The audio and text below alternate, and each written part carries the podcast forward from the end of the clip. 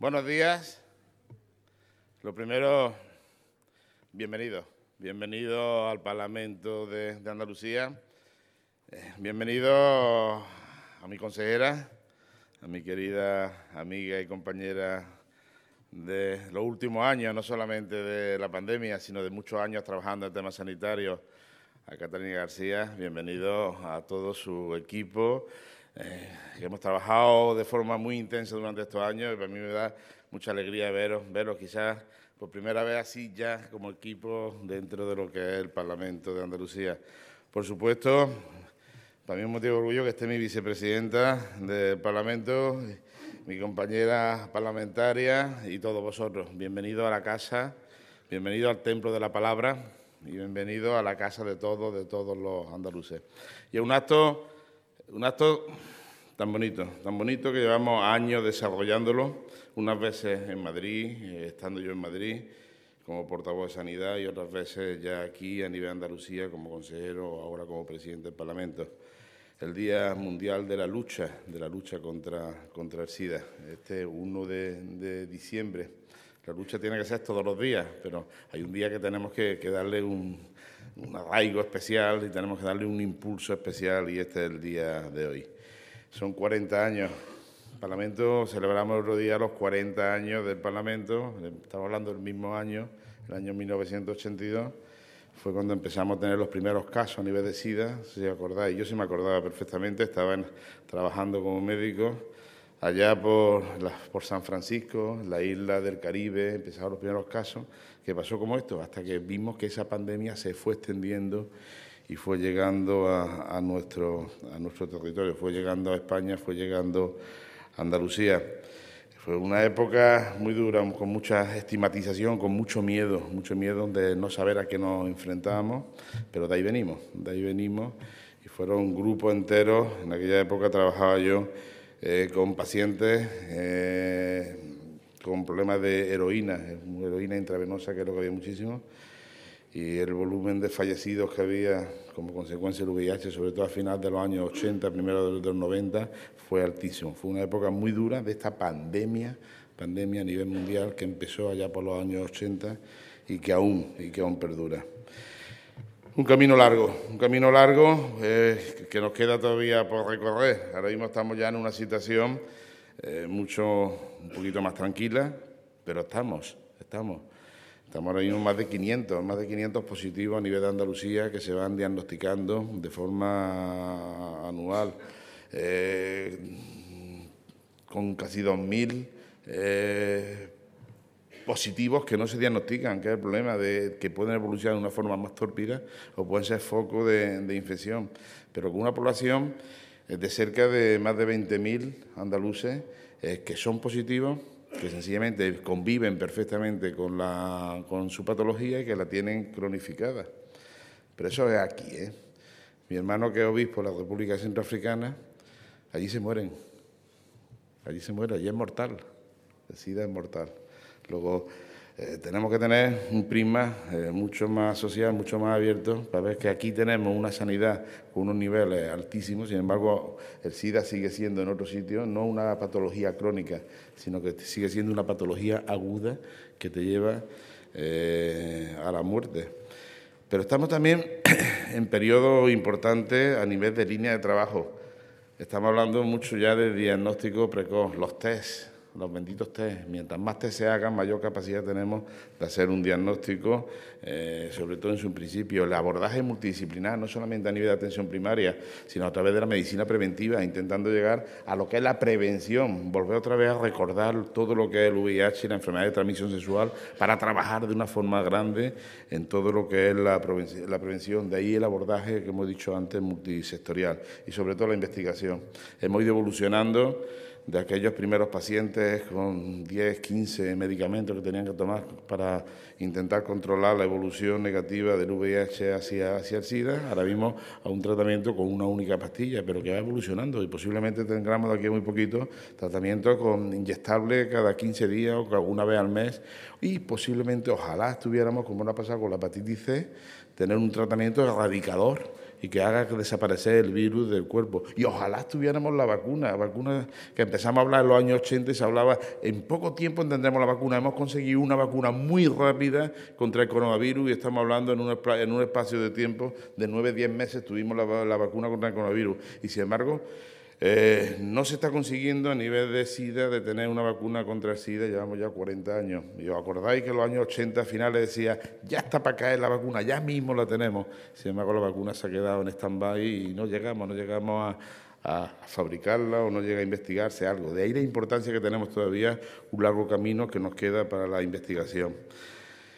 Hoy un día también de felicitación y quiero felicitar a toda la familia de Reyes, de Reyes Palacio Mira, Reyes Palacio estuvo trabajando con nosotros, y cuando digo nosotros, hablo con la Consejería y con, la Junta de Andalucía en el Hospital Virgen de Rocío.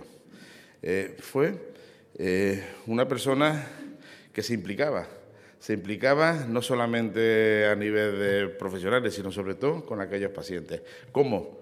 Eh, informando, informando, formando, haciendo educación de la salud, hablando de medicina preventiva. Es decir, eh, dio un paso para adelante y dijo, bueno, si yo tengo una patología determinada, lo, que quiero es apoyar y aportar a la sociedad para, evitar eh, que la evolución de los pacientes sea lo mejor posible. Y se fue al meollo, al punto álgido, y en este caso al Hospital Virgen, de Rocío. Y allí puso, puso eh, en marcha la Fundación Adara Estamos hablando del año 2004, es decir, una fundación que tiene ya un largo recorrido y a la cual le agradezco. Eh, la, la, administración llega hasta donde llega y muchas veces la sociedad civil tenemos que sumar en beneficio de los propios pacientes que son nuestra razón de ser.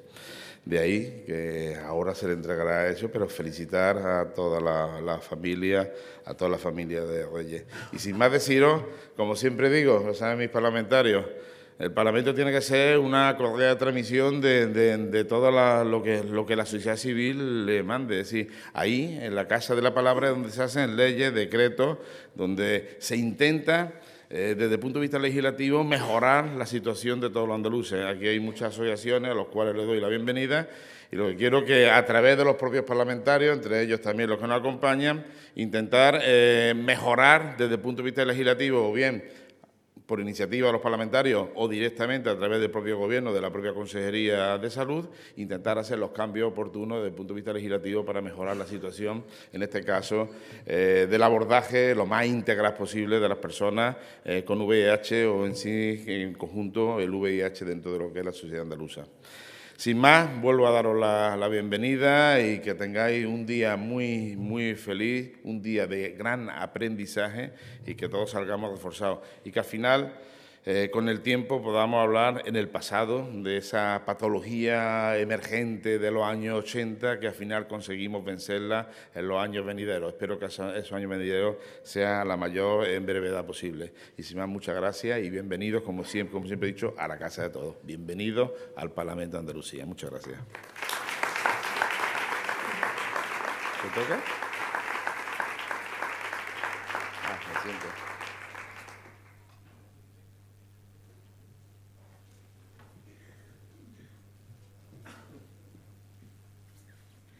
Buenos días. Bueno, en primer lugar, agradecer a nuestro presidente, a Jesús Aguirre, que nos haya querido recibir aquí en esta casa, el Parlamento de Andalucía, que es la casa de todos ustedes. Agradecer eh, el trabajo que hacen el equipo de la Consejería de Salud, que no están aquí por cualquier cosa, están aquí para poder luego escucharlos también a ustedes, poder hablar y trabajar. Nuestro secretario general de Investigación, ISAL, director general de Salud Pública, eh, Jorge, mm, delegados territoriales, María Jesús, Carlos, Carmen, María Jesús, Antonio, el director del plan, que no lo veo, pero por algún sitio tiene que estar Javier. Y las gracias a todos ustedes por estar esta mañana aquí para celebrar el 1 de diciembre, ese día conmemorativo de la lucha contra el SIDA. Una lucha que creo que hoy se puede entender un poco mejor después de estos dos años que hemos pasado y de esta pandemia, ¿Qué mm, hubiésemos pensado en aquella época y qué estigma podrían haber tenido todas las personas que han sufrido ahora el COVID? Una enfermedad infecciosa que contagiaba a otras personas y que ha muerto mucha gente. En Andalucía casi 15.500 personas han muerto por COVID.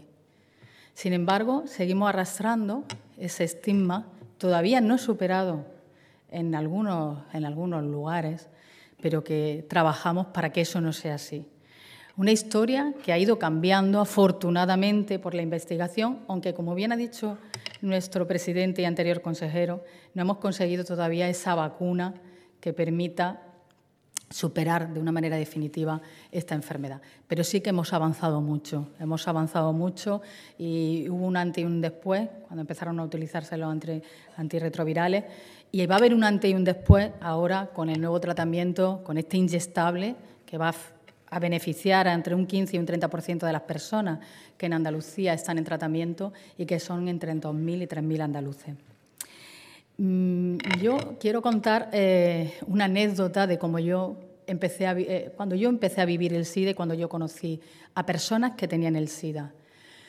En el año 96 yo trabajé en la Comunidad de Madrid, en un consultorio que estaba en la calle Alonso Cano, y me asignaron con un médico muy joven al que le asignaban todos los casos de SIDA, pero de ese centro de salud y de otros centros de salud, de todos aquellos que eh, se negaban o tenían reticencia y este médico los acogía a todos. En aquellos momentos, en el año 96, lo, que tenía, lo, que, lo poco que podía hacer era las medidas preventivas y aconsejarlos para evitar todas esas infecciones oportunistas que al final eran los que hacían que las personas con VIH fallecieran. Eran tardes interminables. Ese profesional no tenía horario. Empezaba a las 3, pero de allí nos podíamos ir a las 10 o las 11 de la noche atendiendo a todas las personas que tuviera que atender. No se fue allí en Madrid, en Alonso Cano, pero ha habido muchos profesionales en la historia de estos 40 años que han sido magníficos profesionales que atendían, que, que también tenían miedo y tenían problemas al principio, cuando era todavía desconocido esas vías de transmisión, hasta que no se definieron muy bien, los profesionales siempre estaban ahí y siempre han estado ahí.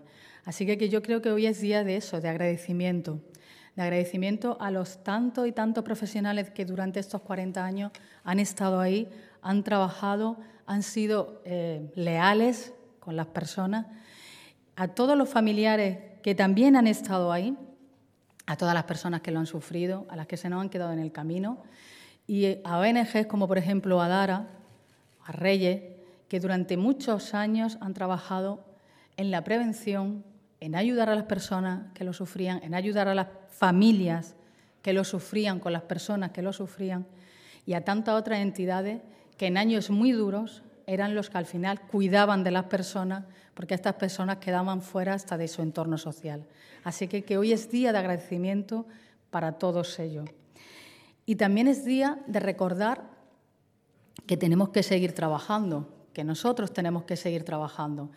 Porque si yo pongo una cifra encima de la mesa, puedo poner pues todos los que en esto desde el año 92, desde el año 86 han sido registrados como VIH en Andalucía, que son más de 50.000 personas, o 16.000 personas que han tenido el SIDA, o 11.000 que han fallecido. Pero me voy a quedar con la cifra de las personas que nosotros registramos el año pasado con SIDA, que son 516. Pues de esas 516, el 90% la vía de contagio ha sido la vía sexual, el 90%. Además, la mayoría ha sido un diagnóstico tardío. ¿Qué quiere decir? Pues que tenemos un gran trabajo con nuestros adolescentes para seguir trabajando con ellos en una sexualidad afectiva segura, que entiendan que no solo se pueden contagiar de un SIDA, que hay muchas ITS que también están repuntando, con lo cual tendremos que trabajar de la mano de esa referente escolar y de la mano de la comunidad educativa en los colegios para seguir avanzando y asegurando que nuestros jóvenes y otros adolescentes reciben una información fidedigna de personas técnicas y especialistas y no de redes, de amigos o de grupos.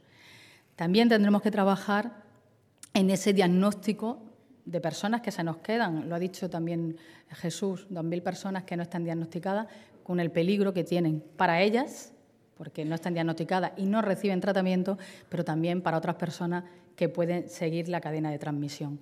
Así que, como veis, mucho por hacer, pero hoy creo que es día de agradecimiento, de agradecimiento a tantas personas comprometidas en estos 40 años, para que tantas personas que lo han pasado muy mal, que se han sentido muy solas, hayan tenido ese acompañamiento que no recibían desde otro lugar. Así que que Reyes fue un símbolo y es y sigue siendo un símbolo de, de todas esas personas que se comprometieron para ayudar a tantas y tantas personas que se quedaban solas en el camino y que no tenían otra ayuda sino era de estas personas que le abría ese camino y esa luz. Así que, que gracias a todas ellas, gracias a todos los que estáis aquí y tenemos que seguir trabajando en el camino de la promoción y de la prevención.